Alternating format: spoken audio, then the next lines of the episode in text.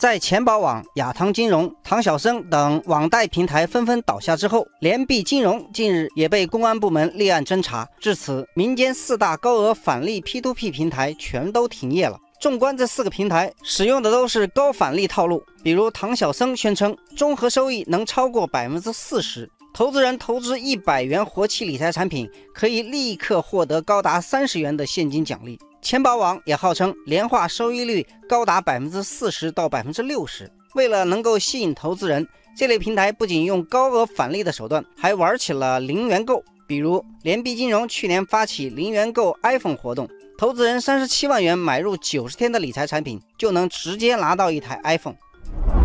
网友远山说：“这么高的年化投资回报率，明显具有庞氏骗局的特征。你看上的是高额返利，是白拿一台 iPhone，人家却盯着你的本金。”网友树海说：“也有一些投资者明知高额返利平台是庞氏骗局，仍然希望在骗局崩盘前火中取栗，试图依靠自己先知先觉来获取利益。”网友东来说。网贷平台的高额返利模式曾被多次预警，出事情大多也在意料之中。然而每次出事，还是有很多的投资者血本无归。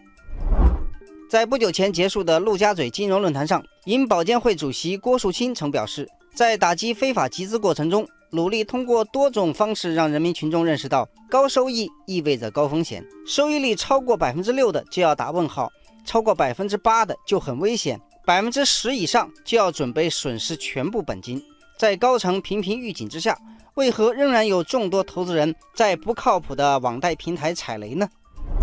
网友春天萌芽说，许多高额返利平台在线上线下并行发展，资金流向非常复杂，再加上打着金融创新、产业帝国甚至央企背景的旗号，加大了监管难度，也更容易迷惑投资者。网友半夏清凉说。也有监管部门明知高返利平台有雷，却担心一旦介入会引发一些问题而投鼠忌器。比如南方某市曾对注册在当地的一家高返利平台格外警惕，但最终只是要求这家平台迁徙注册地和总部，不希望把雷炸在当地而已。网友水玲珑说：“理财是有门槛的。”对投资者来说，要主动学习一些投资常识，提高投资风险意识；对于地方政府来说，应该进一步强化事前事中介入能力，加强投资者风险教育，提高风险预警能力，通过一套完整的组合拳，防患于未然，还投资者以安心。